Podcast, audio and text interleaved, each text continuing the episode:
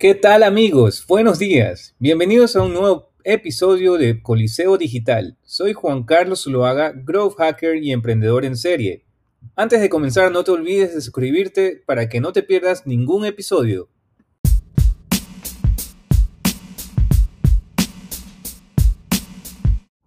Coliseo Digital es un canal para fundadores en busca de pasos específicos que deben tomar para la creación y aceleramiento de sus emprendimientos. Es un espacio creado gracias al trabajo en conjunto de la agencia de marketing digital Serendipia. Comencemos respondiendo un par de preguntas que he recibido en privado o en LinkedIn. Les comento que Coliseo Digital se publica todos los miércoles. Desde el episodio 3 hemos compartido ya 10 pasos que debes tomar para acelerar el crecimiento de tu startup. Así sigamos con el Número 11, uno de mis favoritos, el elevator pitch. El elevator pitch es un discurso de presentación sobre tu proyecto que ya has preparado, en el cual puede durar máximo hasta 30 segundos y lo utilizas al frente de potenciales clientes o posibles inversores o accionistas. Son ideas claras, concisas y sintéticas para tomar decisiones sobre si se debe invertir o no en tu proyecto.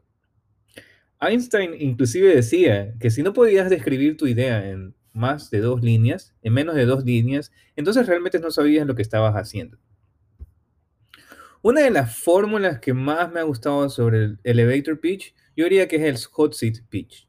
Es uno que se utiliza en Silicon Valley. la fórmula del hot hot seat pitch es la siguiente. Primero comienzas con mi o nuestra empresa en realidad, yo diría, les recomendaría utilizar siempre nuestra, ya que cuando hablas en plural, se entiende que es un ecosistema de un equipo. Nuestra empresa, punto, punto, punto, escribes el nombre de tu empresa, está desarrollando y ahí en ese espacio describes la oferta de valor específica de tu empresa. Tiene que ser, eh, debe ser corto, debe ser simple, debe ser posible de entender para cualquier persona que lo recibe.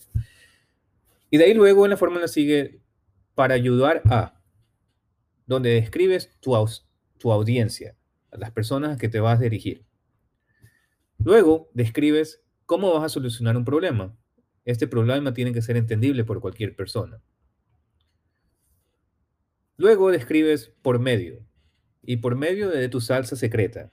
Cuando menciono tu salsa secreta, es ese, ese enfoque especial que tú estás otorgando para resolver aquel problema. Entonces te lo repito para abreviar cualquier confusión. Mi nombre, punto, punto, punto, está desarrollando, punto, punto, punto, para ayudar, punto, punto, punto, por medio, punto, punto, punto.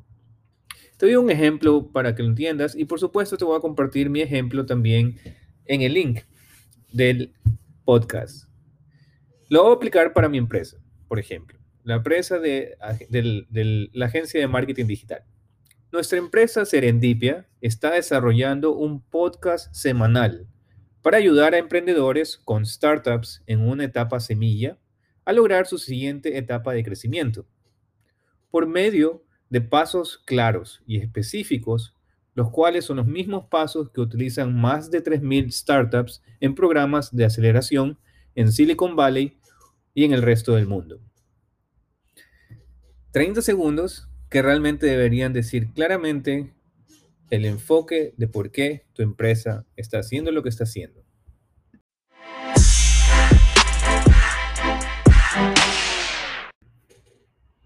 El siguiente paso tiene que ver con la incorporación de tu empresa. Es muy conocido que primero tienes que probar antes de realmente ir sobre todo el paso de crear una empresa, de los papeles legales, de gastar con un abogado, pero por supuesto, cuando ya has hecho eso, cuando ya has estudiado tu mercado, cuando ya realmente sabes o has probado, has tenido por lo menos los primeros resultados o encuestas que confirman que tu idea tiene una base para comenzar, entonces realmente el, siguiente paso ya es comenzar a formalizar tu empresa. Eh, por supuesto, puedes utilizar un abogado que te ayude en esto, pero no olvides de realmente tener los suficientes contratos para legalizar tu empresa con el gobierno, donde, donde el gobierno como una, entidad corporativa donde la defines, para que sepas también qué tipo de impuestos tienes que manejar. Eh, recuerda que también como emprendedor normalmente siempre tienes beneficios en los diferentes países uh, sobre impuestos y sobre, sobre declaraciones en los primeros años. Y por supuesto, es importante que sepas cualquier riesgo que puedas correr en el momento de no cumplir con fechas límites o mandatorias en la incorporación de una empresa. Acuérdate también de mantener toda esta información siempre eh, con una forma correcta en un documento, en, una carpeta, en una carpeta digital, donde puedas mantener un continuo eh, control no solo contigo, sino inclusive con tus, eh, con tus posibles equipos, con tus posibles inversores, accionistas, para que esta forma realmente tu empresa desde el comienzo ya comience con el pie derecho. El siguiente punto tiene que ver también con el progreso. ¿Cómo vas a controlar el progreso de tu empresa? ¿Cómo vas a controlar el proceso de tu equipo? Ya lo hablamos en uno de los primeros episodios, donde te recomendamos el utilizar, por ejemplo, la metodología de los OKRs, los objetivos y los Key Results. Me parece espectacular realmente para aplicarlo en el crecimiento de tu empresa también. Entonces, en estos, en estos tipos de controles, lo importante es que puedas escribir, uh, describir también en, en pequeñas oraciones cuáles son los pasos que has logrado cada semana, cuáles son los pasos que no has podido cumplir para de esta forma también poder examinar cómo poder mejorar, cómo poder, qué es lo que necesitas aprender, qué es lo que necesitas incluir en tus sistemas y de esta forma poder también acelerar el paso de crecimiento semana tras semana. Esto es muy importante si quieres definir también objetivos a largo plazo que tengan que ver con tu misión y con tu visión.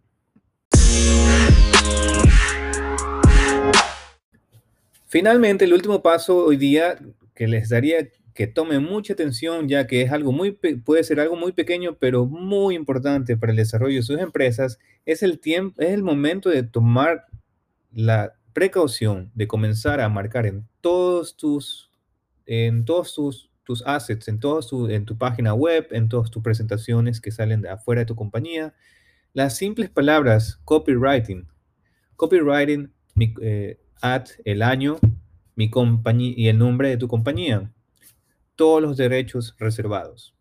Normalmente eso es como lo encuentras en Estados Unidos en inglés, como dice copyright at el año, my, el, my company name, all rights reserved.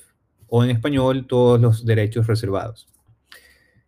Por supuesto, también lo puedes aumentar en presentaciones donde también puedes aumentar la línea información confidencial, punto, el nombre de mi compañía. Entonces, te recuerdo, copyright, nombre de compañía, derechos reservados o eh, información confidencial. Comienza a buscar todos los papeles, todo tu página web, tu blog, todo lo que tú consideres que es muy importante donde comiences a marcar esto, ya que esto puede ser la gran diferencia en cómo proteger tus productos en el futuro.